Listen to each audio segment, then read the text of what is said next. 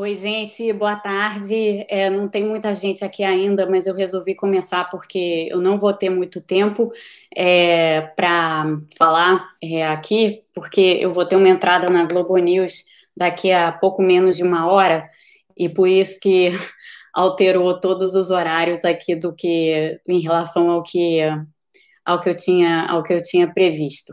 É, então, são três coisas que eu queria falar. É, e tá tudo bem, tá, gente? Só tem uns probleminhas domésticos aqui, cavaiado, é, que serão resolvidos em breve, eu espero. É, então, boa tarde aí para todos vocês. E os três temas que eu queria tratar, é, eles estão interrelacionados. Deixa eu, deixa eu começar é, tratando de. Deixa eu ver se eu tenho uma coisa aqui para eu poder desenhar. Ah, vai ser em desenho. É, não tô. Não, aqui, a voz já voltou, Kennedy. É, tá tudo, tá tudo bem. De, boa tarde para todos vocês. Hoje não dá tempo de dar boa tardes individuais, porque é, tem problemas e tem Globo News daqui a menos de uma hora. Aliás, assistam a Globo News, vai ser legal, porque vai ser um bate-papo com a Flávia Oliveira também e com a Juliana Rosa, então vai, vai, ser, vai ser bom, vai ser ótimo, e a gente vai falar bastante coisa, inclusive algumas coisas que eu vou falar aqui agora, mas com mais detalhe aqui agora. Três assuntos são é, o, como começou é, já a organização do time de transição do Biden e o discurso que ele fez hoje, é, e a vacina, a, o anúncio da Pfizer. E tem mais ou menos três temas nisso daí que eu acabei de falar para vocês, tá?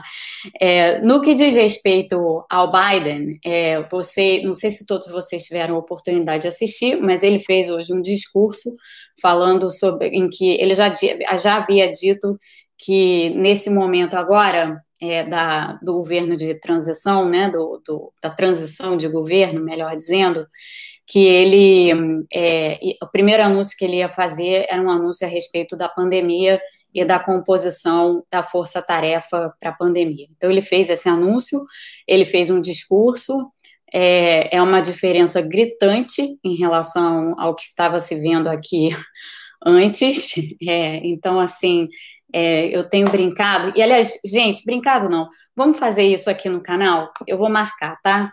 Eu vou marcar eu vou marcar no. Calma aí, que a pessoa tem que achar a coisa para marcar. Tá.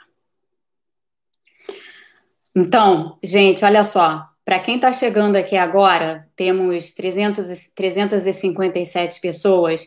Tem pessoas que vão entrar aqui agora e que não vão entender nada. Mas a gente vai fazer o seguinte: a gente vai fazer nesse momento aqui no canal. Preparem-se, tá? Nós vamos nos dar as mãos virtuais. Deem-se as mãos virtuais aí, por favor. Boa tarde, a gente já começou batendo no chão correndo. Vamos lá, vamos embora. É, Deem-se as mãos virtu virtuais nesse exato momento que a gente vai fazer, e eu vou marcar aqui, um minuto de ciência, tá? Um minuto de ciência. Contando agora.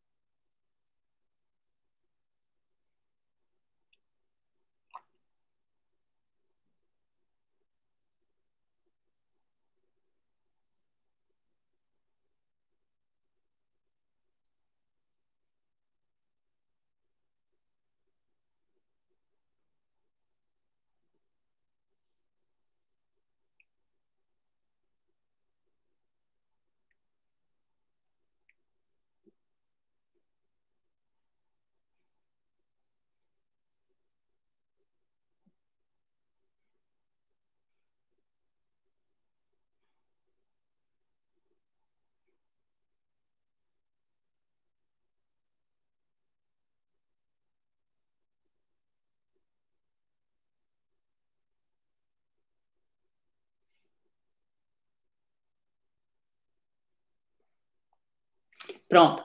Para quem chegou depois, boa tarde, não entendeu nada. O The Bully Times começou hoje com um minuto de ciência, não um minuto de silêncio, mas um minuto de ciência porque o que nós tivemos hoje foram duas demonstrações da importância da ciência. A primeira delas, dada pelo Biden, no discurso que ele fez e na apresentação da Força Tarefa para combater a pandemia aqui nos Estados Unidos. Eu não sei se vocês sabem, talvez vocês não saibam, mas uma das pessoas que vai integrar essa. Talvez vocês já tenham visto, porque saiu no Globo, mas uma das pessoas que vai integrar essa comissão é uma cientista brasileira, que já está aqui nos Estados Unidos há muitos anos, que fez parte é, no, do esforço lá do governo Obama, quando houve, houve a, a epidemia de, de ebola, é, ela foi extremamente importante e foi, teve um papel fundamental na formação daquela que seria a agência para controlar as pandemias e para ficar é, de olho nas pandemias diversas, claro, motivadas pelo, pelo ebola, mas não só, e depois ela acabou sendo, obviamente, mandada embora pelo Trump, porque, né, todo mundo que entende alguma coisa foi mandado embora pelo Trump. Então, o, a primeira notícia auspiciosa da ciência é que houve a formação dessa, dessa comissão e dessa força-tarefa pelo Biden, num discurso que ele fez de não dá para exagerar o alívio que se sente aqui com as coisas voltando ao normal, mas um discurso evidentemente presidencial e um discurso evidentemente de uma pessoa que está preocupada com o que deveria estar tá preocupada, né? Não preocupada em se agarrar às, às quinas e às colunas da Casa Branca, como o outro lá, que que está mais preocupado com isso, jogar golfe e atrapalhar o processo de transição do que outra coisa. Ao contrário disso, o que a gente viu foi realmente uma demonstração de um, de um estadista, vou virar para combinar com a camisa, a demonstração de um estadista é, na, no combate à pandemia. E essa formação dessa força-tarefa é extremamente importante extremamente importante. E sim, Nelly é o covidário, porque vocês devem ter acompanhado as últimas notícias da Casa Branca, o Chief of Staff, que trabalha diretamente com o Trump, sujeito chamado Mark Meadows, que foi quem ficou dando notícias sobre o Trump na época em que ele estava com Covid. O, o, Chief of Staff, que é o equivalente ao ministro da Casa Civil, só que ele trabalha diretamente dentro da Casa Branca, ele está é, tá com Covid.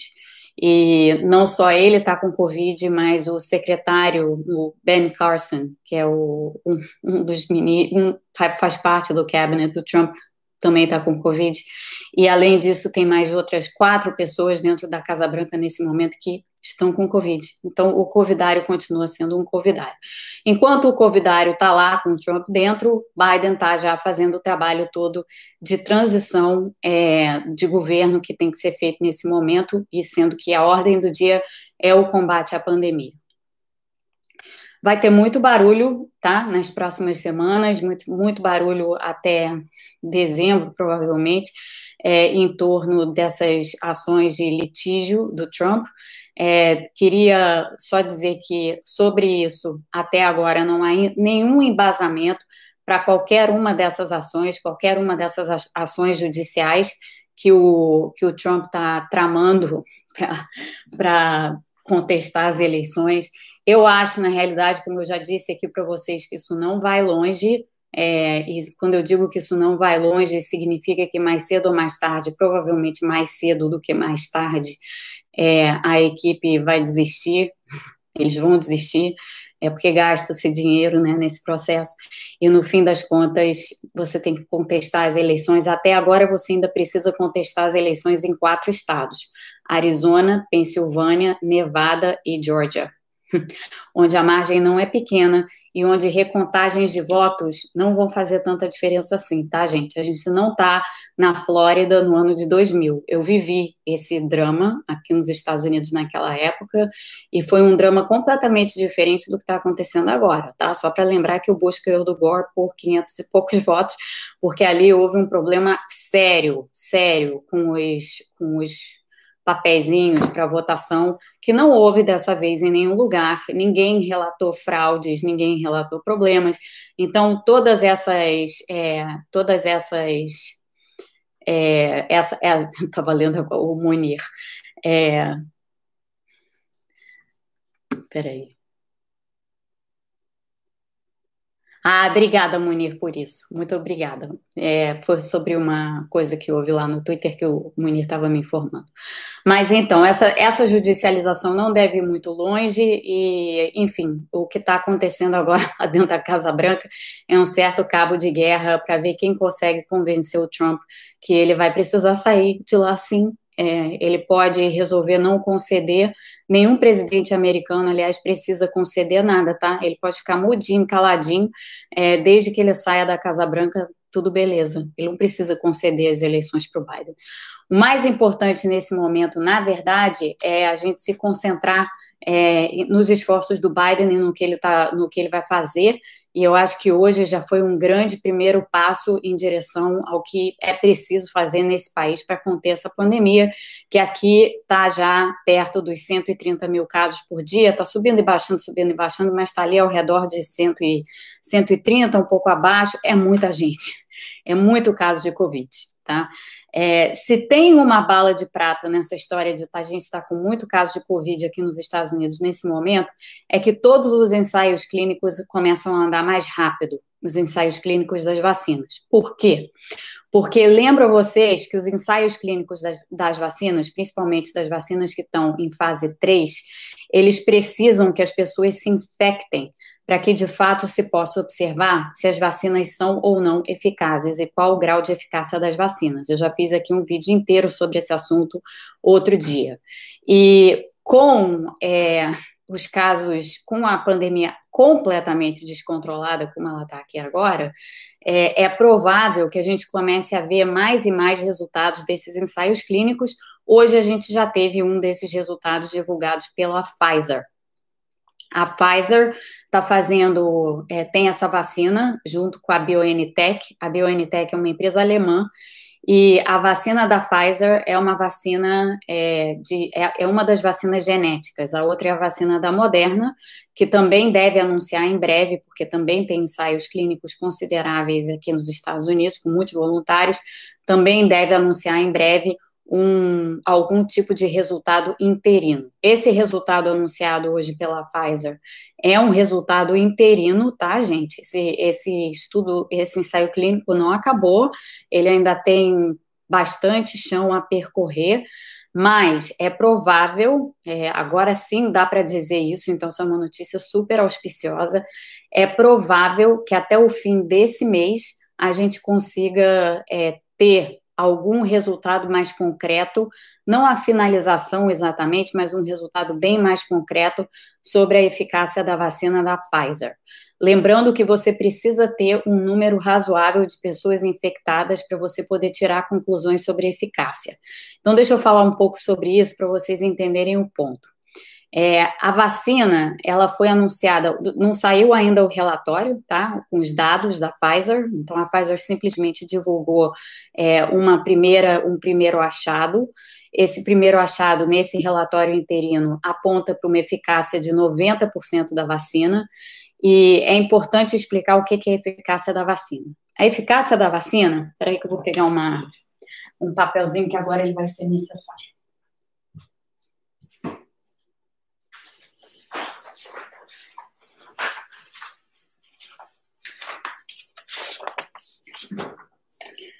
Primeiro, eu vou fazer, eu vou botar aqui, eu vou mostrar para vocês uma equação.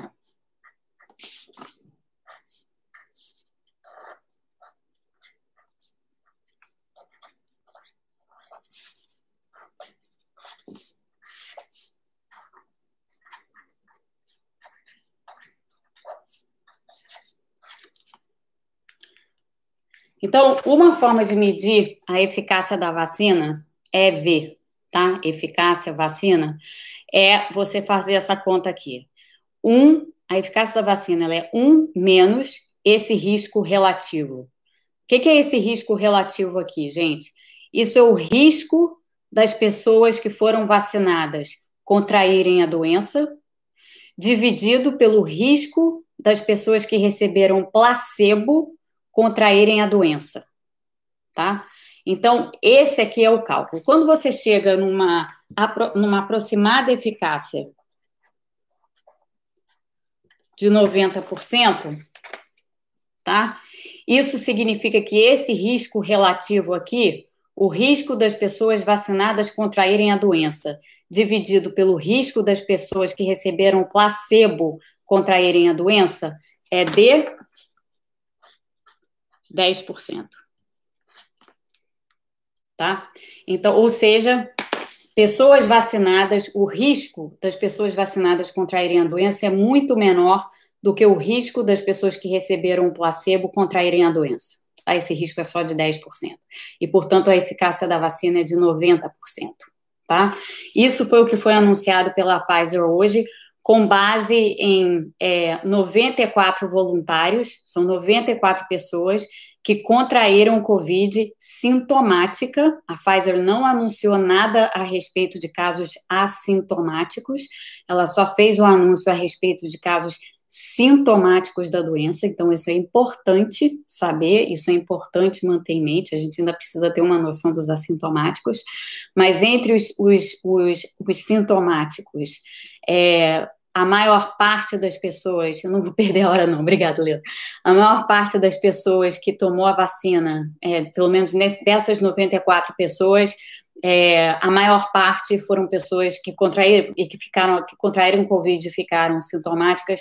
A maior parte das pessoas aí foram pessoas que receberam placebo. Isso é exatamente o que você espera para ver a eficácia da vacina. Mas aí tem uma outra coisa que eu preciso dizer a vocês. É, tem, tem alguns tipos diferentes de se pensar em eficácia, tá? A gente pode pensar em eficácia no que diz respeito a contrair a doença, a gente pode pensar em eficácia no que diz respeito a contrair uma versão severa da doença, ou a gente pode pensar em eficácia em relação a contrair a infecção. As, todos os ensaios até agora, e o da Pfizer não é diferente, estão focados no primeiro aspecto da eficácia. Então, na eficácia no que diz respeito a, a, a desenvolver a doença, tá? É, se você vai desenvolver a doença ou se você não vai desenvolver a doença, ou seja, se você vai ter sintomas ou não vai ter sintomas. Esses 94 voluntários eram pessoas é, saudáveis sem comorbidades, no entanto, tem uma representatividade razoável de pessoas nas faixas etárias mais altas.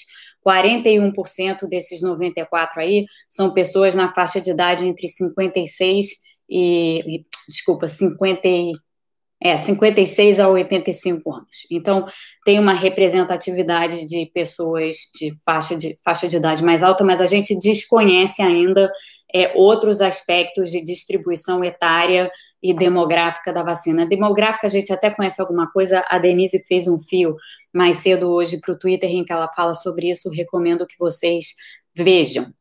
É, por que, que, é importante a gente separar eficácia no que diz respeito a você desenvolver a doença, de eficácia no que diz respeito a você desenvolver, você contrair a infecção? Tem, nesse caso daqui, a gente ainda não sabe se há eficácia é, em termos de infecção, ou seja, a gente não sabe ainda, e é cedo para saber mesmo, tá?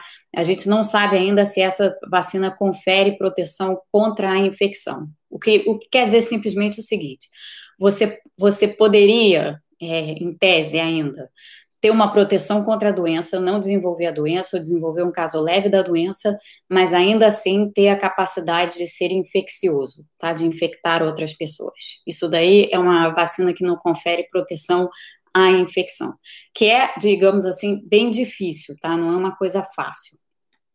Isso não tira em nada é, o fato desse resultado de hoje ter sido anunciado hoje pela Pfizer ter sido um excepcional, é, uma excepcional notícia e um excepcional primeiro resultado. É, a gente ainda precisa, no entanto, tá? É importante, é importante é, enfatizar é, isso que eu vou enfatizar agora. É importante saber é, que a Desculpa, o que tirou minha atenção aqui foi que o, alguém botou alguma coisa no chat e o, o, o time moderador do Google tirou a mensagem dessa pessoa, não sei o que ela escreveu. É, mas, enfim, o que é importante saber aqui é que nessa, nesses 94 voluntários, essa, há já uma evidência de que a vacina funciona, é, ela protege da doença, tá? Ela, a gente não sabe se protege da infecção, mas a gente sabe que protege da doença, então isso é super importante. É, o Gui está perguntando como fica o transporte da vacina. Essas são questões para a gente pensar depois. Essa é uma vacina genética, ela requer é, armazenamento a temperaturas ultra refrigeradas, menos 70 graus Celsius. É, e, enfim, ela, é, ela requer transporte nessa temperatura também, então tem um desafio logístico considerável aqui para em se tratando da, do, dos aspectos de distribuição dessa vacina, principalmente fora dos Estados Unidos. O governo americano tinha comprado já 50 milhões de doses, eu acho, dessa vacina, Lembrando que essa é uma vacina em duas doses, tá? Então, a, a, a Pfizer é, já entrou em fase de produção, na verdade, da vacina, e certamente esse esforço vai, deve ser acelerado. Nas próximas semanas, como aqui tem muitos casos de Covid, aqui nos Estados Unidos, a gente deve saber muito em breve qual vai é, o qual, qual é qual é o, o a eficácia é, da vacina de forma menos preliminar do que esse resultado. Lembrando, esse resultado ainda é bem preliminar, porque em breve a gente deve alcançar os 164, o número 164 infectados, que é o número que a gente precisa para ter, é, para estar tá num intervalo de confiança é, de 95% de, de, de, de estabelecido no, no, protocolo da Pfizer, tá? Então, a gente precisa de 164 pessoas infectadas, ou seja, a Pfizer precisa de 164 pessoas infectadas para ter uma, uma noção melhor, ou para ter os primeiros dados realmente sobre a eficácia da vacina dentro de um intervalo de confiança considerado é, razoável. Felipe pergunta se essa vacina seria eficaz contra uma nova variante do vírus. Variante e cepa são coisas diferentes, tá? É, o, o estudo da Europa é, não é sobre cepa, é sobre variante. Variante significa que sim, o vírus é diferente, mas ele não é tão diferente assim a ponto de mudar nada. Então, a variante que existe na Europa hoje seria sensível a essa vacina, sim. É, é outra coisa, é quando o vírus acumulou já suficientes mutações para ser muito diferente. Porém, as vacinas de RNA, como a vacina da Pfizer, elas têm uma grande, grande característica que é a flexibilidade.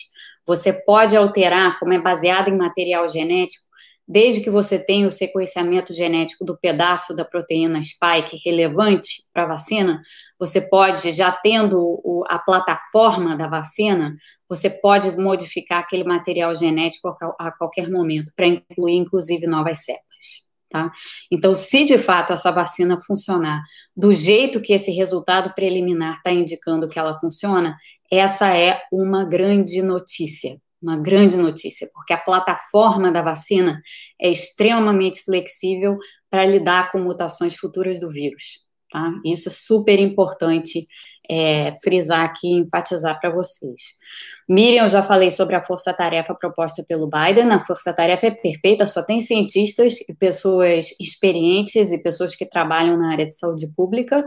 Então, foi um anúncio de peso, esse anúncio que, que ele fez hoje, mas não se esperava outra coisa. Por isso, nós fizemos, você deve ter chegado um pouquinho atrasada, é, por isso, nós fizemos aqui no início do The Bullet Times de hoje, do boletim The Bullet Times de hoje, nós fizemos um minuto de ciência um minuto de ciência.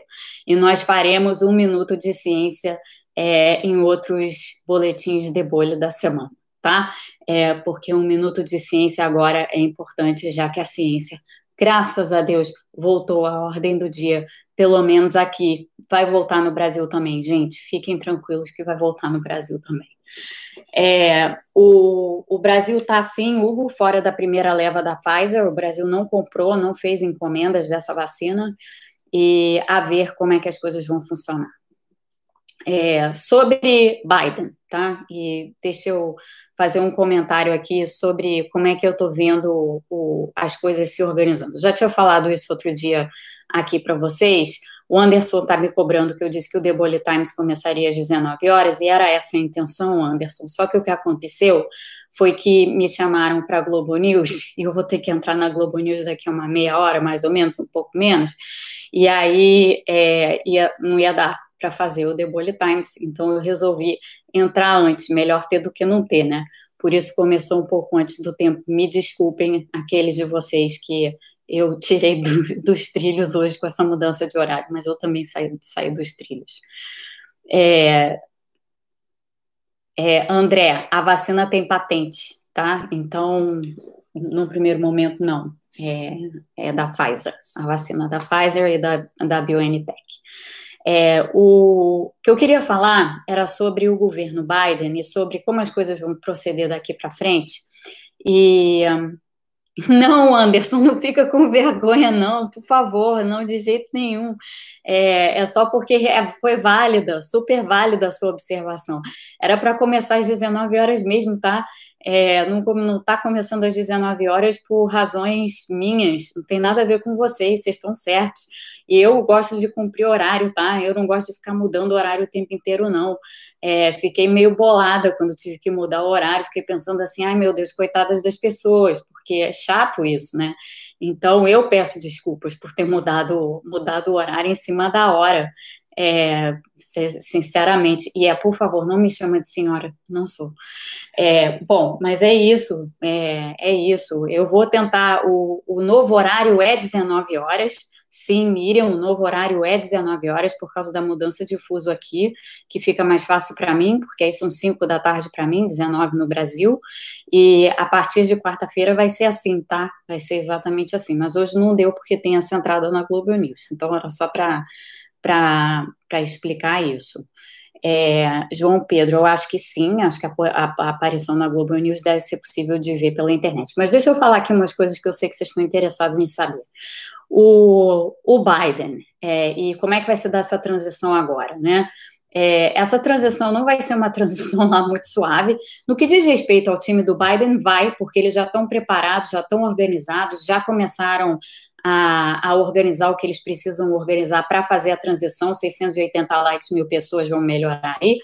E, enfim, pelo menos no que ele puder, no, no que tiver sob controle dele da Câmara, as coisas vão funcionar e as coisas vão andar. O problema é que tem um Trump no meio do caminho, no meio do caminho tem um Trump, né? Que vai vai tornar o processo um pouco mais difícil do que ele deveria ser. É, mas aqui eu faço um parênteses. Em 2000, quando houve aquelas eleições super conturbadas do Gore com Bush, só começou a haver realmente. Houve o, o, o, os times começaram as transições, tá? Ambos começaram as transições. E lembra que só houve uma definição das eleições em dezembro. Então, ali sim a transição foi realmente prejudicada. Dessa vez não vai acontecer isso, a eleição está definida já. E os próximos passos, só para que vocês não se confundam, os próximos passos são os seguintes. Primeiro, a, os votos têm que ter, terminar de ser contados nos estados, isso é normal, tá? Isso é normal. A, as eleições nunca acabam, a contagem de votos nunca acaba no dia que se anuncia o vencedor. Então, é, a contagem não acabou no sábado, ela, ela continua. Mas é, o que a gente sabe é que o resultado vai ser o Biden eleito. Isso daí está certo, porque matematicamente é impossível é, o Trump virar esse jogo, principalmente porque o Biden vai acabar tendo 306 votos no Congresso Eleitoral, vocês, no Colégio Eleitoral, vocês podem me cobrar isso aqui, tá? Bullet Time já tinha feito esse anúncio, vão ser 306 votos no Colégio Eleitoral. Qual é o próximo passo depois disso? É a certificação das eleições. É, então, nos estados onde não vai haver recontagem de votos, o, as eleições serão certificadas. Cada estado é responsável por sua certificação. Naqueles estados onde vai haver recontagem, em particular no Wisconsin e na Georgia, é, nesses dois estados vai haver recontagem, a, a, mas essa recontagem vai ser rápida, porque esses votos já foram processados, e aí depois tem-se a certificação da eleição. Uma vez certificada a eleição em todos os, a, os votos e a eleição em todos os estados, procede-se a, a, a escolha dos, das pessoas que vão compor o colégio eleitoral. Tá? Isso é definido pelas legislaturas estaduais. Quem serão as pessoas que vão representar os que serão os delegados? Tá?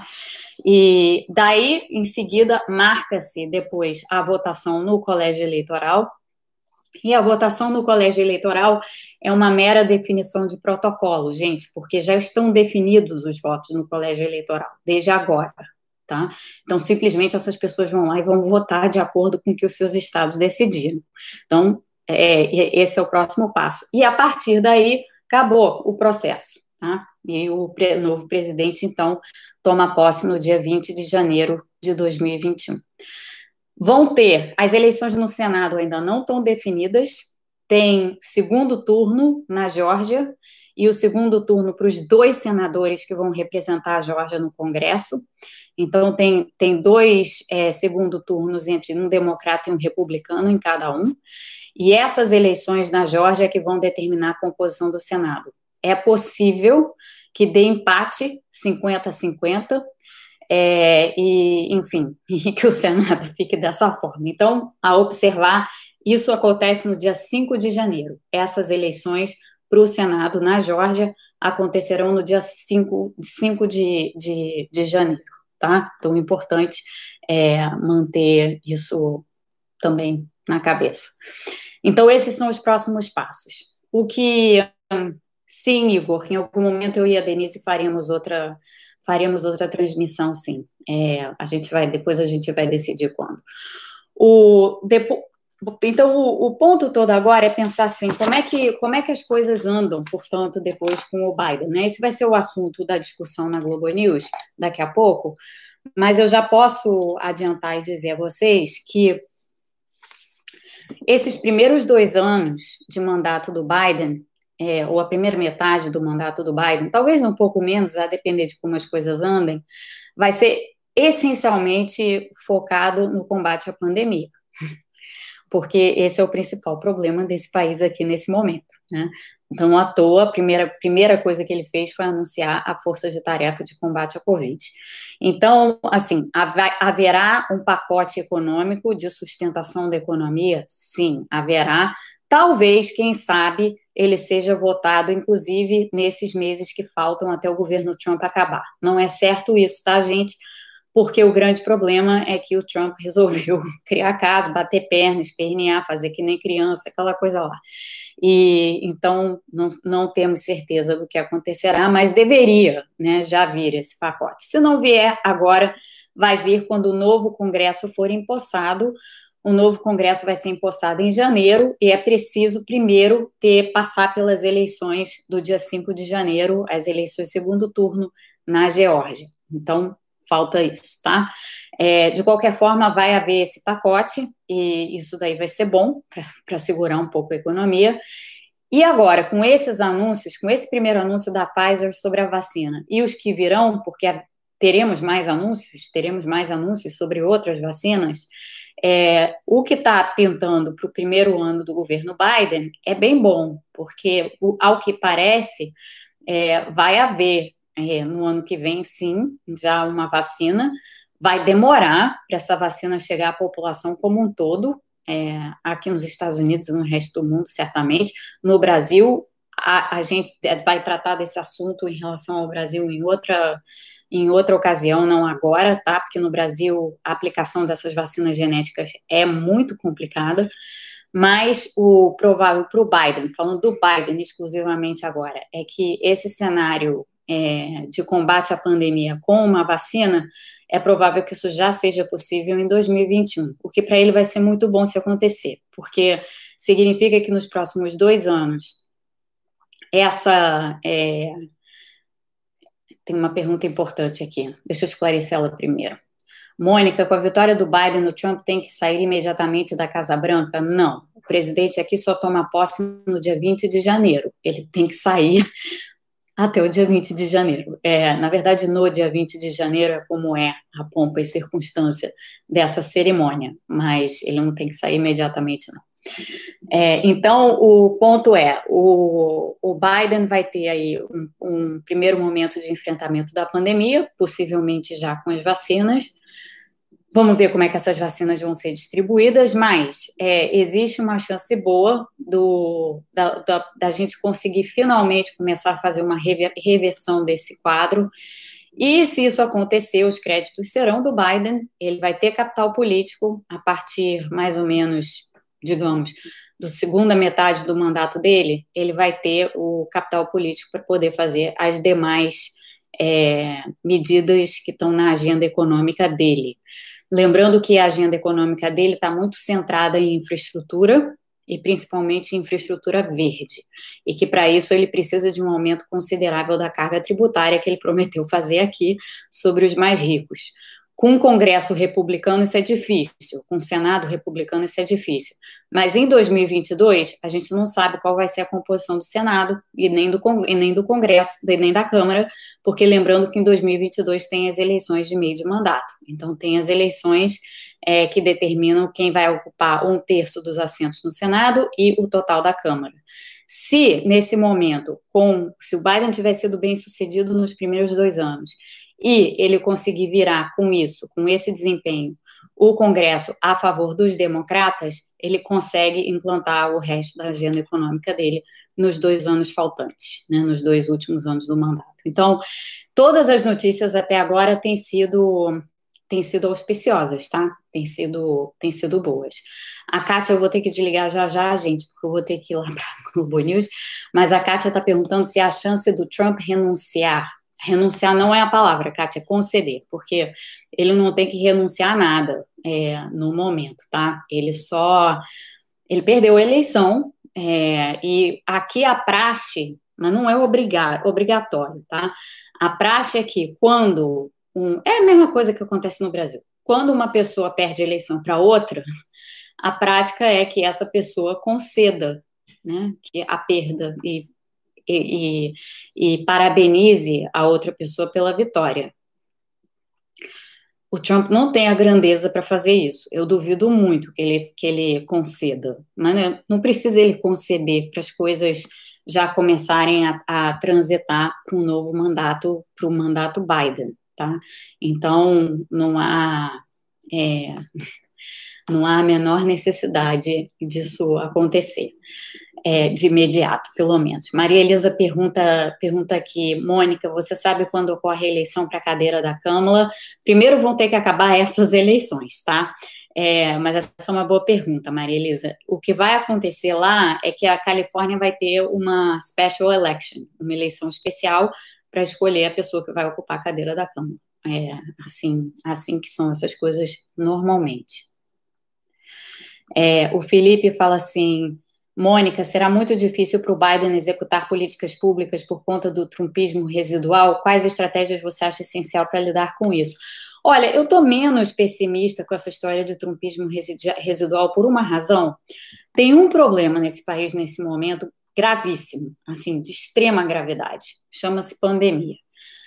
Se o Biden for bem sucedido em resolver a pandemia, o, o, o trumpismo residual, que não é tão residual assim, na verdade, mas ele vai perder força, vai perder um pouco de força. Sim, o Trump é chato, ele vai ficar lá trombetando, vai ficar falando, vai ficar enchendo a paciência, vai.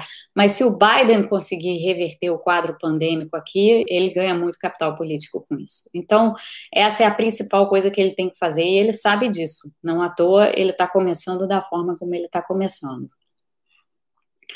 José Maurício, as pessoas que não votaram nas eleições são pessoas que resolveram não votar. As eleições aqui são opcionais. A gente ainda não tem é, a composição inteira desse voto, tá? Como é que ele foi, quem votou, quem não votou, quais foram os grupos demográficos que votaram em quem e tal. A gente vai ter isso e em algum momento a gente vai poder falar sobre isso. Mas por enquanto tudo que a gente sabe é que são pessoas que não votaram. Muitas são crianças, tá? Ou pessoas menores de idade que não têm idade ainda para votar. Então, só para manter isso em, em mente. É.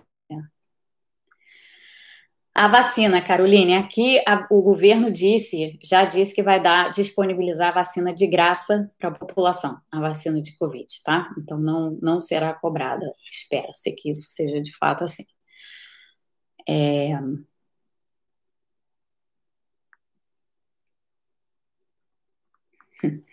Deixa eu ver.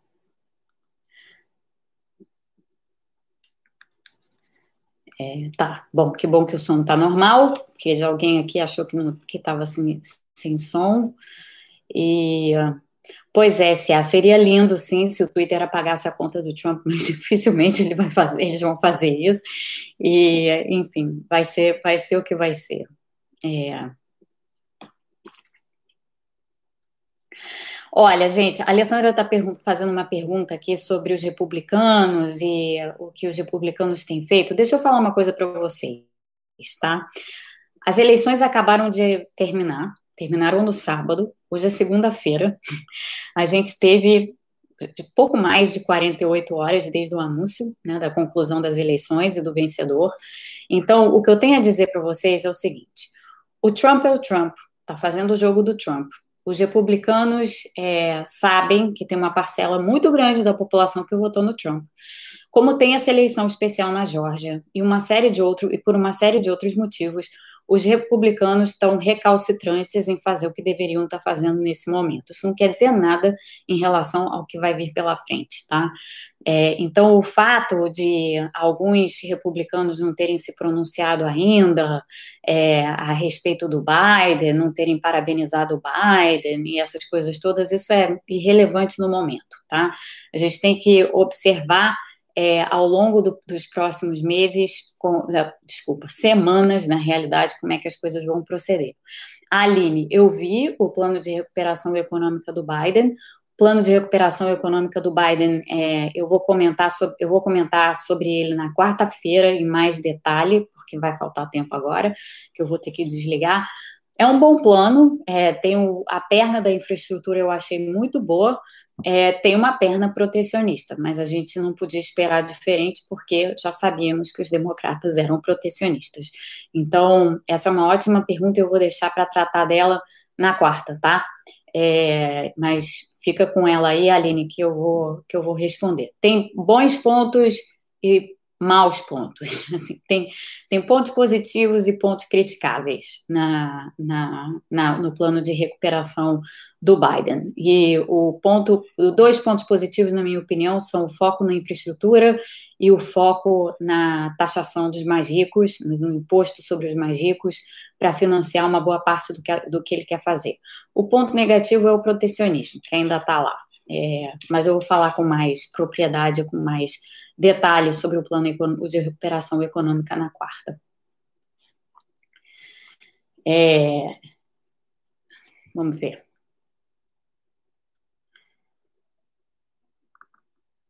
André, é, eu não acho que vai ter quebra de patente, tá? Da Pfizer. Eu realmente não acho. Mas a ver, vamos, vamos, vamos aguardar.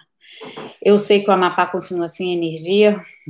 Isso não era o assunto de hoje, mas é um assunto seríssimo. Você tem toda a razão em trazê-lo.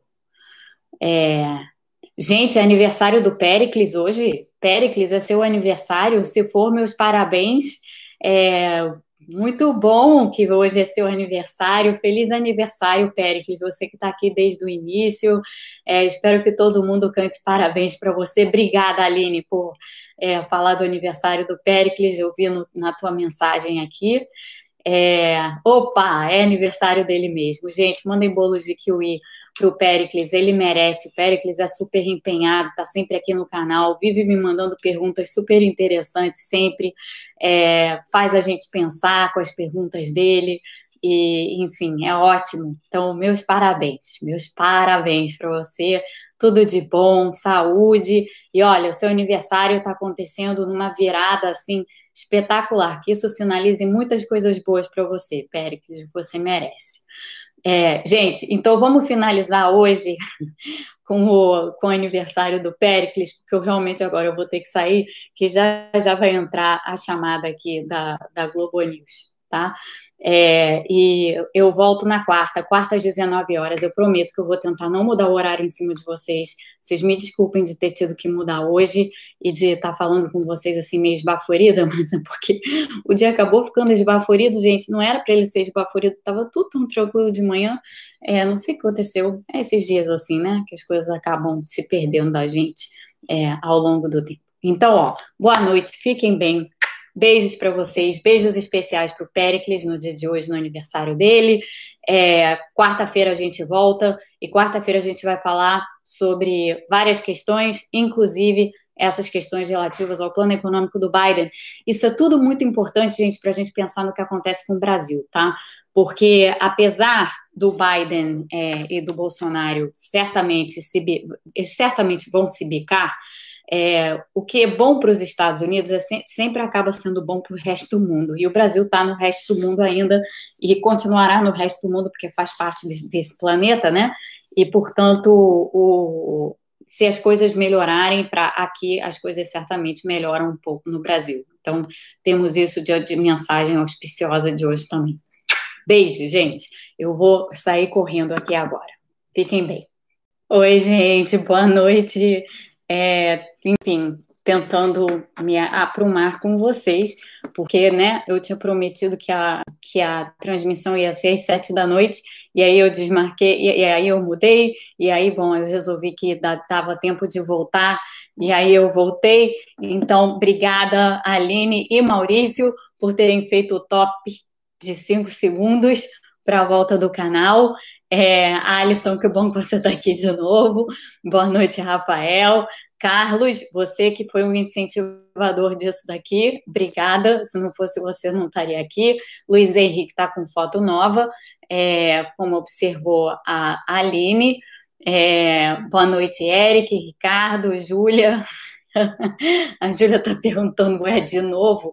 É, a, a Giuseppe, Matheus, Rodolfo, é, Yara, Gilberto, Munir, ô oh, Munir, que bom que você voltou de novo. Raul, Eliana. Ô, oh, gente, olha só, o negócio é o seguinte: eu voltei porque eu não gosto de fazer as coisas rápido, nem às pressas, eu gosto de ter tempo para falar, para refletir e tal, a não ser quando eu estou, né? Aqueles dias, como vocês já me viram anteriormente, em tempos muito recentes, assim, tipo, anteontem, é, enfim.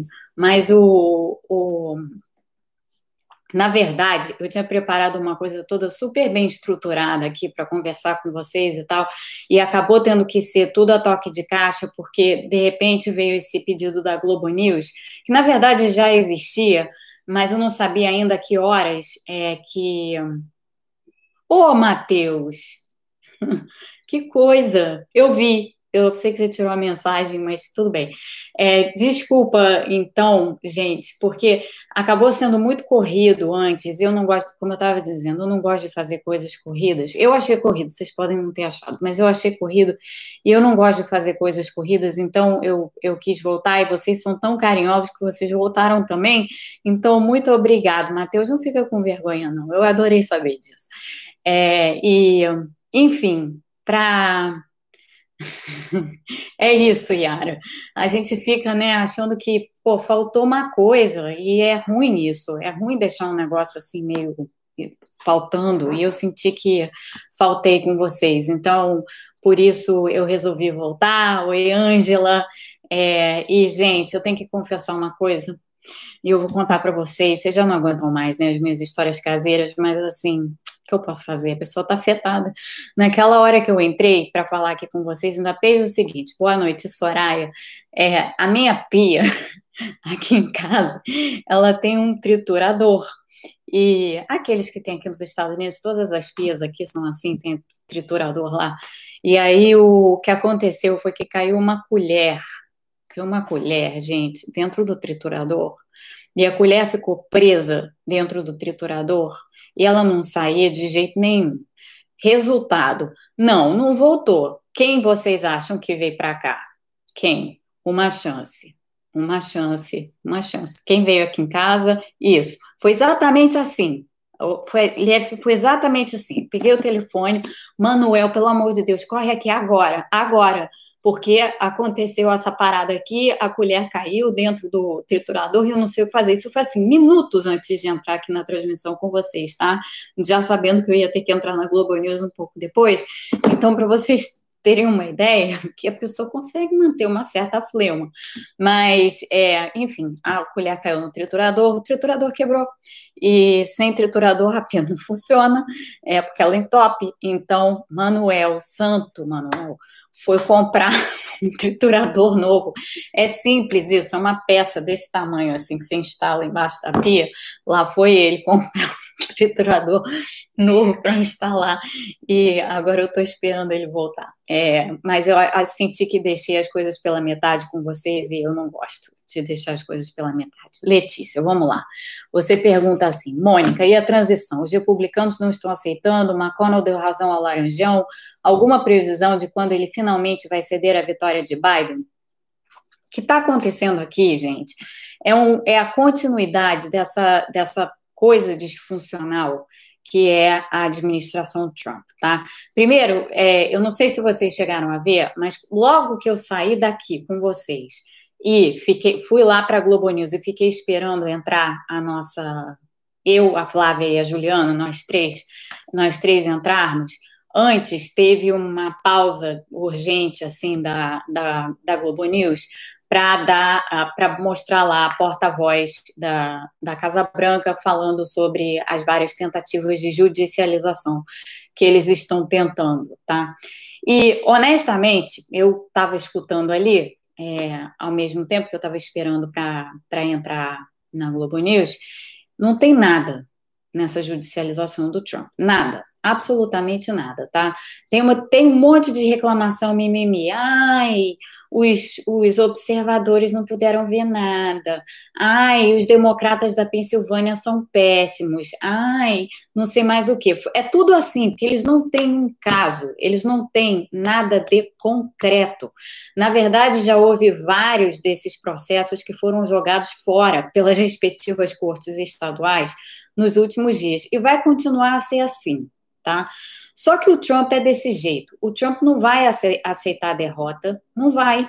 E os republicanos, por enquanto, estão numa de deixa, deixa rolar, eles estão mais numa de deixa rolar do que de outra coisa, tá? Porque muitos não se pronunciaram, inclusive o próprio vice-presidente não se pronunciou, o Pence está quieto, não disse nada, é, outros também estão quietos, o McConnell, é, o que ele falou não foi nada a respeito da vitória ser legítima ou não ser legítima, ele simplesmente disse que o presidente tem o direito, atual presidente tem o direito de tentar é, fazer as coisas que está fazendo, pedir recontagem, isso e aquilo. De fato, ele tem esse direito, ele tem esse direito. Assim como ele tem é, o direito de judicializar. Eric, conheço bioeconomia, sim, acho o máximo bioeconomia. Falamos sobre isso daqui a pouco. É, então, é uma perda de tempo, sim, será uma perda de tempo. Não acho que vai provocar é, grandes problemas em termos de transição de governo, tá? É, todo mundo já esperava que isso fosse acontecer, os democratas já esperavam que isso fosse acontecer. Ninguém estava achando aqui que o Trump ia simplesmente perder, ia aceitar, ia dizer, como todos fazem, educadamente, parabenizar o, o adversário e fim de papo. Ninguém achava que isso ia ser assim. E os republicanos que insistem em não. É, antagonizar o presidente, a gente pode falar várias coisas deles, se a gente quiser. A gente pode dizer que eles estão errados, que eles não deveriam fazer isso, que não sei o quê, que parará. Mas a política não é assim, né, gente? No momento, o presidente em exercício ainda é o Trump. O partido do, do presidente em exercício é o Partido Republicano. O presidente em exercício teve 70 milhões de votos, é, o Biden teve 75, mas ele teve 70. Ele é o segundo presidente com maior número de votos na história, o segundo candidato com maior número de votos na história. O Biden é o primeiro, ele é o segundo. Tem isso, ele, ele perdeu. Mas, enfim, ele é o segundo. E por essas razões todas, os republicanos, sendo o Trump o líder do Partido Republicano no momento, os republicanos eles estão meio que num, num eles estão meio contra a parede, tá? Porque eles eles têm aqui uma eles têm aqui uma, uma dificuldade muito grande de navegar essa linha muito tênue, porque na verdade, a pessoa, eles não estão muito, eles não estão tão preocupados assim com o Trump. O o que eles não querem é antagonizar a base, porque a base é a base do partido hoje. Né? E foram esses 70 milhões de votos, e o Trump ainda tem esse peso todo dentro do partido. Então, a razão fundamental, a razão principal para os republicanos estarem se comportando da forma como estão, na verdade, a grande maioria silenciosa, a grande maioria não dizendo nada, é por isso. E isso ainda vai durar uns dias, tá? Isso ainda vai durar uns dias. É, até ficar muito claro e evidente para todos, o que já está claro e evidente para todos, mas até ficar mais do que claro e evidente para todos, que essa estratégia não vai dar em nada. É, não vai dar em nada, porque, como eu estava falando antes para vocês, são quatro estados, gente, são quatro estados que, que estão em contestação. É, fora o Wisconsin, que ganhou por uma margem enorme, não tem, não existe isso, tá? Então não tem nenhuma judicialização capaz de fazer é, nada virar. E, portanto, não, não tem. Não, é isso. É, é só chateação mesmo, é só enrolação, é só, é só isso, não, não, não passa disso. É, o Four Seasons foi espetacular. Eu, eu, imagino que vocês tenham visto. A história do Four Seasons ela é verdadeira, tá? O Giuliani tinha de fato tentado ali, né? Ele pediu para alguém fazer, marcar o Four Seasons para ele fazer uma coletiva de imprensa no sábado. Só o, o hotel na Filadélfia. Só que em vez de marcar o hotel, eles marcaram numa companhia de landscaping. Companhia de landscaping é que faz né, jardinagem e tal. As, aquelas histórias são todas verdadeiras. A, o, o estacionamento, onde tem a foto, onde eles fizeram a coletiva do Four Seasons Landscaping o Four Seasons Landscaping, de um lado tinha um sex shop e do outro lado tinha um crematório. Então, assim, aquela, aquilo ali, é, aquilo ali foi absolutamente, aquilo acho que entra assim, na top das top das coisas mais surreais que poderiam ter acontecido. E é uma das histórias mais engraçadas, sinceramente, dessas eleições. Ela torna tudo meio tragicômico. O Hugo está dizendo que parece filme de comédia. É uma tragicomédia, né, Hugo, na realidade. Mas é isso. É, é, é isso. Foi um, parecia um esquete de humor, sim, Patri, Eliana. E teve muita gente que não acreditou, tá? Teve muita gente que achou que aquilo fosse mentira. É, Munir, é, política externa. Descobrimos que o Biden é muito amigo do primeiro-ministro de Israel, vai mudar a política para o Oriente Médio.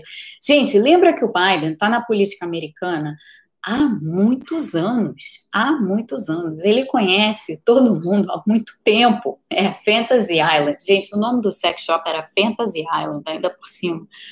É, mas então, ele, ele conhece muitos desses líderes mundiais há muito tempo. Ele não é exatamente amigo do Netanyahu, não, mas é, ele é uma pessoa de peso político, conhecida no mundo. Né? E, e, entre os republicanos também. Ele é amigo de vários desses, tá? Não do Mitch McConnell, não, porque essa é uma pessoa que eu não acredito. Quem, quem, quem em sã consciência consegue ser amigo desse cara? Mas tem vários ali que são amigos do Biden e que, e que serviram com ele no Senado, no Congresso durante todo o tempo que ele serviu. Então, é, é, é uma questão de, de ter paciência agora com, com. Ai, Anderson, que bom que você voltou.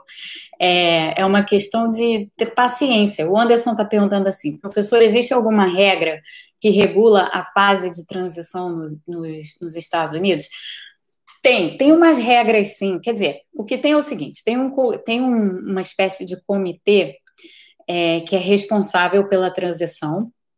É, é claro que, assim, é, três partes são responsáveis pela transição, tá? A campanha do Biden, a, a, o time do Trump, o time do Biden, campanha não, o time do Biden, o time do Trump, e existe esse, essa agência, é uma agência, na verdade, que é responsável pela, do governo, isso faz parte, é um órgão do governo, que faz parte, que, que é quem intermedia, de certa maneira, a transição, é quem libera os fundos para a equipe de transição do presidente eleito e tal. E essa agência, ela até agora não liberou o dinheiro para o Biden, é, e para o time do Biden, o restante liberou uma parte, mas não a totalidade, porque, é, de novo, estão esperando, pararei, parará. Na verdade, estão esperando passar alguns dias, daqui a pouco vão, vão, vão liberar, tá? Mas é só porque o Trump está tá nessa de contestar tudo, então eles estão segurando. Essa, essa é essencialmente. Mas, mas isso, só para dizer uma coisa, isso não prejudica é, necessariamente, assim, demais, nada. O, o Biden tem. É, é, não, Vitor, não houve recontagem de votos em Michigan. Michigan foi um dos estados que o, que o Biden ganhou com uma margem muito, muito superior à margem de recontagem, e o Trump não virou no Michigan, não. Isso daí é fake news de bolsonarista no Brasil. Não teve recontagem no Michigan, gente, não teve. Os estados onde vai ter recontagem, onde as recontagens vão acontecer por enquanto são Wisconsin e Georgia só. É, talvez Arizona, talvez, não sabemos ainda, é, porque lá, de todo modo, a contagem ainda não terminou. É, mas está como está, e como eu disse a vocês no boletim anterior, provavelmente o, o Biden vai chegar a 306 votos no colégio eleitoral. Então é isso. Então, mas como eu estava te respondendo, Anderson, o que os entraves da transição é, essencialmente são esses. Quer dizer, o Trump vai atrapalhar, vai, vai fazer o que ele puder para atrapalhar, mas o Biden conhece o governo. O Biden já teve lá, gente, lembra? Não só no Congresso e tudo, mas ele foi vice-presidente do Obama durante oito anos. Ele, ele sabe como o governo funciona. Então, no fim das contas, ele consegue é, tranquilamente colocar é, os fazer a transição que ele precisa, indicar as pessoas que ele tem que indicar. O que, que é o trabalho dele agora pela frente? Primeiro ele fez hoje, né? Que foi, a, foi indicar essa, essa força-tarefa e essa comissão, na verdade, de combate à pandemia. Depois ele vai ter que começar a, pensar, a formar o cabinet dele e pensar quem vão ser as pessoas que ele vai colocar nas posições-chave né? E vai ter que, nessa consideração, tem duas posições importantes. Tem o quem vai ser o novo presidente do Fed, se é que vai alterar. O Jerome Powell tem um mandato garantido ainda. Acho que ele não vai tirar o Jerome Powell, não, ele nem pode exatamente tirar o Jerome Powell. Mas ele vai indicar alguém para o Tesouro, então é, é o Tesouro principalmente. Tem, algum, tem alguns outros diretores do Fed para ele, ele indicar sim, porque tem uns que estão saindo. E, e depois os outros cabinet positions, né? Quem é que vai ser o secretário de Estado, quem é que vai ser o secretário, é, enfim, de comércio e por aí vai. Quem é que vai ser o representante do USTR? O USTR é o US Trade Representative, que é quem dá conta da, da política comercial aqui. Então, tem várias coisas aqui, várias. É, tem um trabalho enorme pela frente para o Biden nesse tempo que não precisa do Trump. O Trump pode ficar lá esperneando na Casa Branca o quanto ele quiser. É, e, e, vai ser um pouco assim. A gente, e, e, e é isso. Agora não, não tem uma chance muito grande, não, não tem chance disso. É... Gente, vocês estão me ouvindo? Vocês estão me ouvindo?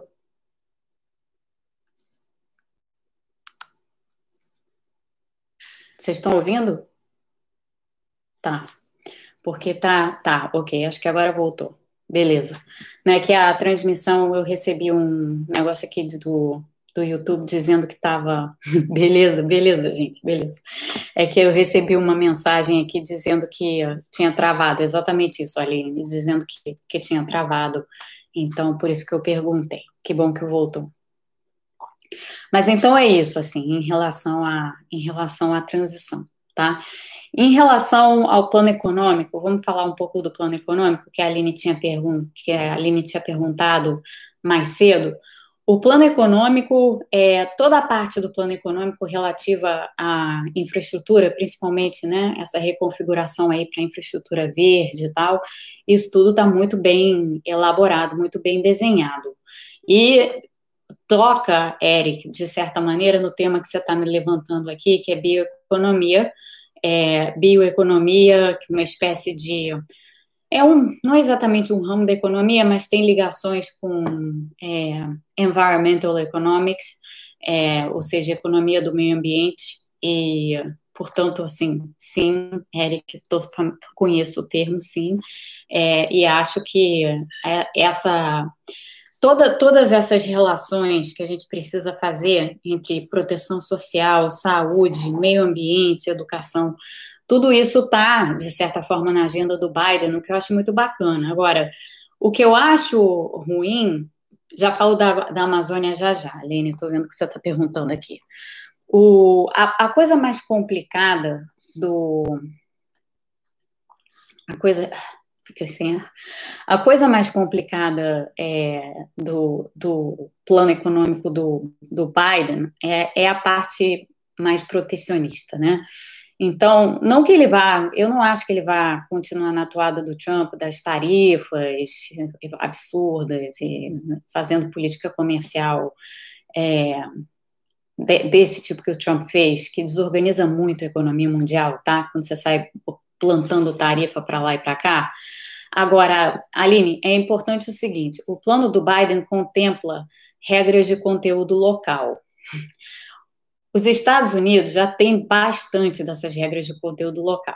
Campeão no mundo das regras de, de conteúdo local, agora eu já não sei quem está na frente, se é o Brasil ou se é a Argentina, mas é um desses dois países e, e os Estados Unidos estão muito próximos, tá? Os Estados Unidos também têm um monte dessas regras de conteúdo local.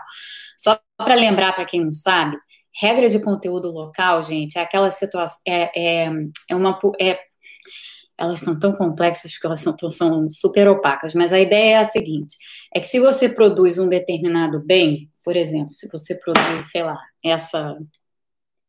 Vamos, vamos pelo iPhone. Se você produz esse iPhone aqui, esses são meus filhos, a, a, metade da cara deles, porque a pessoa é ruim de tirar foto, como vocês estão percebendo. Se você, se você produz esse iPhone aqui, uma parcela desse iPhone tem que ser produzido nos Estados Unidos tá? Usando o iPhone como exemplo, pode ser qualquer produto. No caso de automóveis, que nós no Brasil temos um monte de regra de, de conteúdo local para o setor automobilístico, é a mesma coisa aqui nos Estados Unidos, também tem um monte no setor automobilístico. Então, é, eu, particularmente, não gosto de regra de conteúdo local, porque eu acho regra de conteúdo local muito, elas são muito opacas, você não consegue traduzi-las, porque elas são cheias de coisinha, é uma, é uma espécie de barreira não tarifária, e ela acaba gerando muitas distorções. Então, essa, esse tipo de distorção é, prejudica muito assim a, a, a economia, porque prejudica a forma como dificulta o cálculo de custos das empresas, é, é, é um, gera muita bagunça e muita distorção tá? E isso está no plano do Biden, infelizmente. Ele tem lá uma porção de outras regras de conteúdo local. Então, tem essa, esse lado ruim. Yara, eu não gosto de protecionismo, não, tá? É... Agora, você me perguntou se eu acho protecionismo ruim em todos os sentidos. É... Por princípio, eu não gosto de protecionismo, mas eu reconheço, tá? Sendo uma pessoa que gosta de ler história econômica e, e enfim, é, acompanho essas coisas. O, o, a gente tem exemplos é, de algum protecionismo depois abandonado, usado em vários países que ajudaram esses países a se desenvolver. Então, essa, essa questão do protecionismo eu vejo da seguinte forma: de um modo geral, você ter você ser protecionista para todo sempre não é uma coisa positiva, não, não é uma coisa boa. Acaba sendo prejudicial, acaba criando ineficiências, acaba é, fazendo com que você.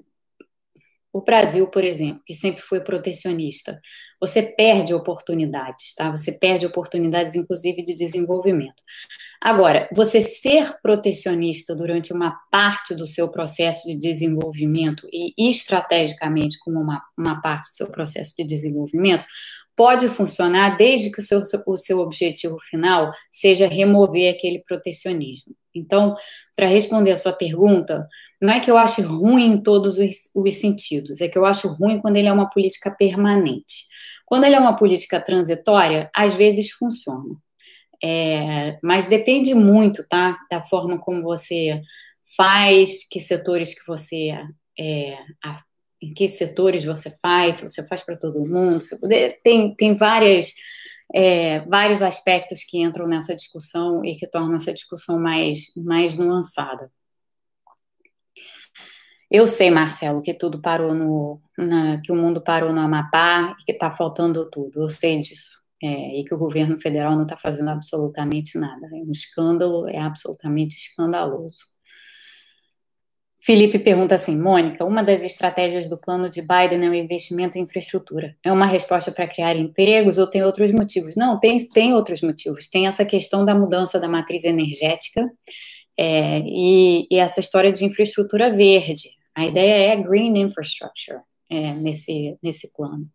Então, é, é importante. É, o, o, o que está ali de, em termos de conteúdo é bom, é muito bom é, o tipo de coisa, o tipo de desenho de investimento em infraestrutura que a gente deveria pensar em fazer para o Brasil. Não é o Green New Deal, é, mas é um plano bem costurado, assim, é um, é um plano certamente bem elaborado. Aí a está mandando eu beber tá bem. Vou obedecer.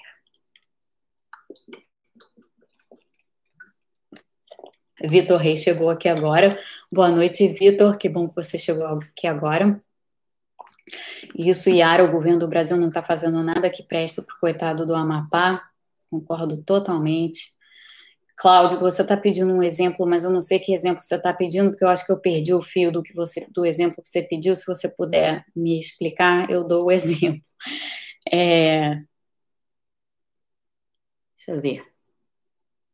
A Júlia faz uma pergunta importante. Como que eu acho que o Biden vai trabalhar com imigração? O Biden já disse que ele vai reverter várias das, das políticas é, do Trump. Pausa para eu responder a Maria Elisa. Sim, gosto muito. O precariado, sim, sim, the precariat. É muito, muito bom. É muito bom. Gosto muito. Voltando. É, o, então, na questão, na questão da imigração, o, Tá, vou beber mais então. A Eda tá dizendo que eu tô falando a hora sem beber água. É verdade, senão vou engasgar. Eu já não tô mais rouca, tá, gente? Isso passou. É, mas o fio da meada, o fio da meada, imigração. O Biden já disse que ele vai reverter vários dos decretos anti-imigração que o Trump fez. Alguns são fáceis de reverter, tá? Então, por exemplo, é, o decreto que o Trump fez impedindo a entrada de pessoas vindas de determinados países islâmicos, isso daí, o, impedindo a entrada nos Estados Unidos, isso daí, o, oi Janaína, isso daí o, o, o Biden é, reverte com um decreto anulando esse decreto, tá? Então, isso é fácil de resolver. Tem outras questões que são mais complicadas. Por exemplo, o Trump tornou muito mais difícil as pessoas obterem aqui. É... Ah, tá, entendi, Cláudio. Você quer um exemplo de protecionismo. Tarifa é um exemplo de protecionismo. Tarifa alta, tarifa muito alta sobre importação é um exemplo de protecionismo. Outro é quando você impõe restrições à exportação. Esse é outro exemplo de protecionismo, tá? Só para dar os dois. Então, voltando à questão da imigração, o, o Trump fez aqui um, de, um, na verdade, isso não foi nenhum decreto, foram várias alterações que ele fez. O René, se ele tiver aqui, eu, talvez ele saiba falar sobre isso também, melhor sobre isso. Mas ele fez várias mudanças, mas não sei se a área dele é imigração, então não é, eu acho. Então talvez não. Mas o, ele fez várias mudanças na obtenção de visto para trabalho. Então aqui tem aquele visto como é que é o nome daquele visto mesmo? É o H1, é, que, que muitas pessoas, que aí as empresas, né, quando contratam alguém é, de outro país para vir trabalhar aqui nos Estados Unidos, você, a pessoa vem com esse visto H1. É, é, um dos vistos de trabalho, é o visto mais comum de trabalho que tem aqui, na verdade, tá? E ele dificultou, o Trump criou uma porção de empecilhos para a retirada de visto H1 aqui nos Estados Unidos. Então, hoje em dia, está muito mais difícil as pessoas tirarem um novo visto H1 ou renovarem um visto H1, tá? É, isso não é fácil reverter por decreto, Então, porque o que ele fez, na verdade, o Trump não foi um decreto, ele criou vários empecilhos dentro do sistema de emissão de, de desse tipo de visto. Isso é para imigração legal, tá, gente? É aquela imigração que, que enfim, principalmente, assim, empresas de, do Vale do Silício, né, empresas de tecnologia, que contratam muita gente, engenheiros de software, é, enfim, pessoas hiper qualificadas e tal para lá, elas, elas vêm com esse visto H1. E esse visto H1 hoje em dia está difícil de tirar. As pessoas estão penando para tirar esse visto H1 por causa, do, por causa das, das coisas que o Trump fez. Então, isso daí é. O Felipe estava estudando quadriláteros quando ele, e aí agora ele voltou para lá. Que bom que eu te salvei, Felipe. Mas o, esse tipo de, de reversão vai ser muito mais difícil o Biden fazer, tá? É, é mais trabalhoso. Mas, eu, de um modo geral, ele é um cara pró-imigração. É, e eu acho que ele vai tra trabalhar o tema da imigração da melhor forma que ele puder. Tem, tem vários temas de imigração aqui. Os, os refugiados, por exemplo, eu acho que ele vai derrubar o decreto do, do Trump de não aceitar refugiados. Né? Então, tem várias coisas assim que ele, que ele pode ser capaz de alterar. E eu acho que ele vai trabalhar bem esse tema, porque ele disse isso em campanha, inclusive, né? Ó, a Maria Elisa está dizendo que ela é economista, ela fez economia na UFRJ, ela fez um mestrado aqui na George Washington University, é, então aqui é aqui em DC, e ela tem esse visto, ela tem o visto H1. Maria Elisa, depois você conta pra gente se para você teve algum problema. Para algumas pessoas eu sei que teve, eu conheço algumas pessoas que tiveram problema com renovação, principalmente, mas conseguiram renovar, só foi mais trabalhoso não ficaram sem o visto, não, mas foi mais trabalhoso. É, José Henrique pergunta assim: e a China como fica? É, porque ele, eles e a Rússia não falaram nada até agora. A preferência. Bom, a Rússia, né? Nem precisa explicar, né? É claro que a Rússia não está gostando, Putin não está gostando nem um pouco é, de não ter mais o, a marionete dele na Casa Branca, né? Então, esse a gente não precisa nem comentar. A China, o, pro, o grande coisa da China, a China está feliz da vida que o Biden ganhou, tá? Isso eu posso dizer a vocês. Agora, por que, que o Xi Jinping está sendo cuidadoso? Porque o Xi Jinping, tudo que ele não quer é que nos últimos novembro, dezembro, janeiro, quase três meses de administração Trump, tudo que ele não quer é que o Trump é, crie mais problemas com a China, desarticulando a economia chinesa, que sim, está indo bem, não tem pandemia mais lá e tal, mas também não está lá essas coisas. Então, o Xi Jinping está sendo cauteloso porque ele sabe, quase cair da cadeira, gente. Gente, quase caí da cadeira. Aí a Bruna nem viu. Eu disse que se acontecesse alguma coisa que não ia ser o vaso, eu disse que ia ser eu caindo da cadeira, então vocês quase viram isso. É, mas o então o problema ali da China, a questão do Xi Jinping é não criar estresse com Trump na saída, para ele não, sei lá, inventar outras tarifas, inventar alguma coisa, porque o homem tá que tá, né? Já mandou gente embora, tá, tá espumando lá e sei lá se vão conseguir levar ele para jogar golfe essa semana para eles parecer. Fizeram isso no fim de semana, mas sabe-se lá. E, então a, a questão da China é mais essa, tá? É uma preocupação assim com o, o eventualmente o, o, Trump partindo para cima da China de novo na ânsia de dizer que ele está fazendo alguma coisa na saída. É, deixa eu ver o que mais que tem. Gente, eu tô ficando cansada. Acho que eu vou parar já já. Hum. Vitor fala assim: The Bully Times é o melhor meio para nos mantermos atualizados sobre política e economia, tudo mais que importa, e de graça, estou curtindo muito. Obrigada, Vitor. Que bom que você está curtindo. E tem tanta gente aqui de volta. Olha, tinha gente aberta mais cedo na edição. A gente tem edições, viu, gente? Elas não acontecem em horários assim normais como na Globo News, que tem edição das quatro, edição das seis, edição das não sei o quê. A gente tem edição das, sei lá, como foi mais cedo, edição das que horas eram no Brasil? 5 e 15, 5 e 16. Edição das 5 e 16. E depois a gente tem edição das 19 e 8, que foi a hora que eu entrei aqui de volta. Então, aqui, aqui né, a gente faz a coisa de um jeito um pouco mais criativo. Mas tem, tem várias edições também. É, a gente fez na edição anterior, né, no, no, boletim anterior, na edição anterior, a gente fez um minuto de ciência. Eu não vou fazer um minuto de ciência aqui de novo, que a gente já fez, mas assim, que bom, né, que a gente teve o nosso minuto de ciência. A Ana Maria disse que está viciada no canal. Não, gente, vício não. Mas é bom, que bom que vocês estão aqui. É, Amazônia, eu prometi que eu ia falar para vocês da Amazônia. Deixa eu encerrar com o assunto Amazônia. A Amazônia vai ser um tema complicado entre o governo Biden e o governo Bolsonaro. Né? Vai mesmo, vai ser, não vai ser um tema, não vai ser, não vai ser fácil. É, eu vou te explicar, Ruda, já falo já já.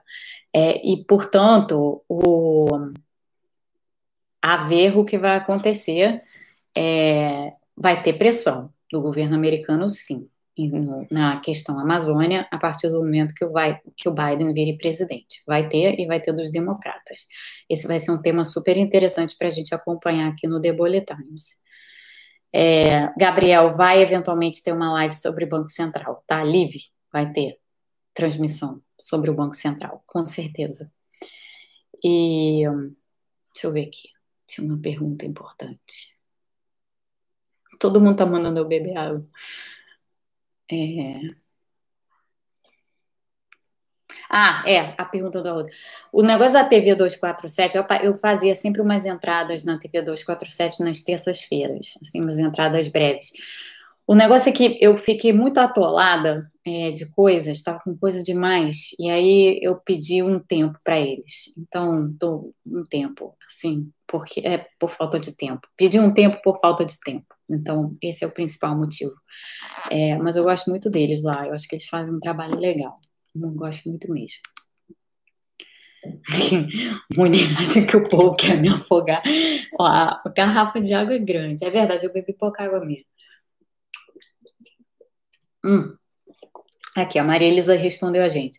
Eu até agora tive sorte. Mudei de emprego em julho e tive que praticamente refazer todo o processo, isso do visto H1 dela, mas deu certo. Mas muitos dos meus colegas não tiveram a mesma sorte, exatamente, porque teve essas mudanças aí que o, que o Trump fez. Então é isso que eu estava falando para vocês, gente. Essas mudanças aí vão ser mais complicadas de desfazer. Embora, Maria Elisa, eu imagine que é, vai melhorar, assim, com certeza vai melhorar.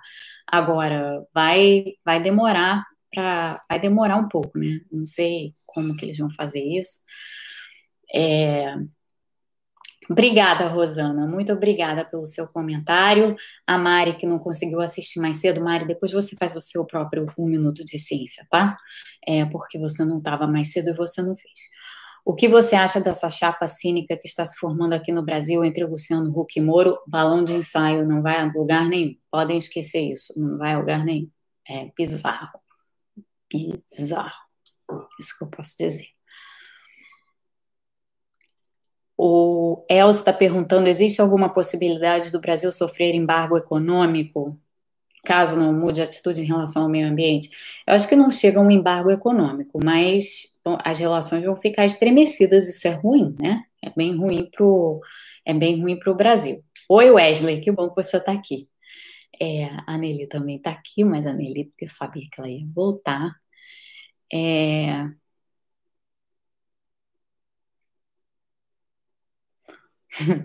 Mas é isso, né, Raquel? É muito bizarro, né? Quando eu vi aquele negócio ontem, eu falei, eu pensei assim. E a Ellen tá aqui. Ô, Ellen, que saudade de você. Que bom te ver de novo. Feliz que você tá aqui. Mas eu, eu ontem, quando. Vocês veem, eu conheço as pessoas todas. É, ontem, quando eu vi a notícia lá do, do Hulk do Moro, honestamente, ontem, gente, eu estava tendo acessos, acessos de riso. Vou mostrar, vou mostrar, tem que mostrar. A gente tem que terminar numa, sempre terminar numa nota de vamos morrer de rir um pouquinho, porque rir é sempre bom. É, peraí. Aqui. Deixa eu virar. Virou, vira, vira, vira, vira celular, virou. Gente, olha só. Ontem eu estava morrendo de rir com isto, tá? Isso. Isso aqui, tá? Isso aqui é Four Seasons Total Landscaping. Esse lugar aqui caindo aos pedaços, tá vendo? Tá aqui o Juliane, tá vendo Juliane, gente? Tá vendo o povinho aqui atrás? As pessoinhas, todas bem arrumadinhas, todas comportadinhas, com a mãozinha para baixo, assim, segurando as mãozinhas, estão vendo? As pessoinhas segurando as mãozinhas de terno, olha só, as câmeras, do, as câmeras dos repórteres, dos repórteres aglomerados aqui atrás, tudo isso no estacionamento do Four Seasons, Total Landscaping. Esse lugar caindo aos pedaços aqui, como vocês podem ver, do lado da Fantasy Island, o sex shop. E em frente a um crematório. E o povo todo lá, arrumadinho. Eu, eu, morri de rir disso aqui, gente, mas vocês não têm noção, porque tem uma coisa que vocês não sabem a meu respeito, eu vou contar para vocês. É, eu tenho acessos de riso, tá? Assim, sabe aqueles acessos de riso que você não consegue parar de rir? Eu era, quando eu era mais nova, eu era expulsa de sala de aula por causa disso, porque eu sempre tive isso. E o, o esse aqui, isso aqui, gente, ontem. Ontem eu tive acesso de riso com isso aqui, mas eu tive acesso de riso, vocês não estão entendendo. Eu tive acesso de riso com isso aqui o dia inteiro inteiro. Sabe aquela coisa assim, você olha, tem um acesso de riso que você fica com dor de barriga. Aí você deixa de lado. Aí daí a pouco vem a imagem de novo na sua cabeça e você começa a rir sozinho. Eu fiquei assim ontem. Aí, de repente, quando eu vi a notícia do Moro e do Hulk, eu fiquei assim, cara, isso só não dá para rir tanto disso, porque a outra coisa é muito mais bizarra. Essa foto aqui, essa coisa aqui é tão mais bizarra do que Moro Hulk, que, cara, Moro Hulk não tem graça perto disso. Então, é isso, gente. É, não vai dar em nada. Isso é um, isso é um nada. Mas essa coisa aqui foi muito boa. E Muniz, você não está entendendo. Pessoa é, era realmente expulsa de sala de aula, tanto no Brasil quanto aqui nos Estados Unidos. Aqui nos Estados Unidos eu tive uma professora de história. Peraí, gente Aqui nos Estados Unidos eu tive uma professora de história que era ótima, era super boa. Mas eu tinha uma amiga que, que, que a gente ficava trocando bilhetinho. Não tinha essas coisas, né? Naquela época, eu tô entregando a idade, não tinha isso. A gente não mandava text message, a gente mandava bilhetinho, daqueles assim, você pega o papel, escreve o bilhetinho, tu, tu, tu, e aí passa assim por debaixo da carteira, aquela coisa assim. E aí, algumas vezes, eu caía da cadeira de rir. Tipo, ria tanto que eu caía da cadeira. Aí o que, que acontecia? Eu ficava em detention. Detention era o seguinte: eu ficava de castigo depois da aula. Não só era expulsa, mas eu ficava de castigo depois da aula é, e minha mãe tinha que me buscar. É, por causa disso, tá? minhas notas sempre foram boas, mas eu tinha esse problema de ataque de riso. Eu tenho esse problema de ataque de riso até hoje. É, eu tenho uma história no, quando eu estava trabalhando no FMI, que eu tive um ataque de riso numa reunião do board, junto com uma amiga minha é, que trabalhava junto comigo. Eu comecei com ataque de riso, aí ela ficou com ataque de riso igual, e estávamos nós duas sentados na reunião do board do FMI, todo mundo super ali, formal e tal, aquelas caras sisudas e não sei mais o que, e eu e ela com ataque de riso sem conseguir parar. Então a coisa realmente é séria. Essa realmente foi ó concurso para mim. Nunca viu nada tão engraçado. Foi engraçado demais, demais, demais. A Gleice está dizendo que até hoje ela pega aluno mandando bilhetinho durante a aula, mesmo com celular. Mônica, isso é um clássico. Pois é, um clássico isso, né, gente? Quem já não fez isso? Todo mundo fez isso. É, e eu enfim. É, é, esse negócio do ataque de riso, Ângela, o meu filho, o Pedro, ele também tem. Então, ontem ficamos nós dois tendo ataque de riso. E a minha mãe também tem. Então, eu, li, eu mandei essa foto para minha mãe. Quando eu liguei para minha mãe, ela não conseguiu nem falar por causa do. Por causa do. Enfim, da foto, é, que é engraçada demais. Gente, olha só. Eu vou parar de falar porque eu tô cansada. Eu tenho que lá ver se a pia já foi consertada ou não. É, mas agora eu sinto que a gente está conseguindo terminar numa nota melhor do que a gente estava terminando anteriormente. É, e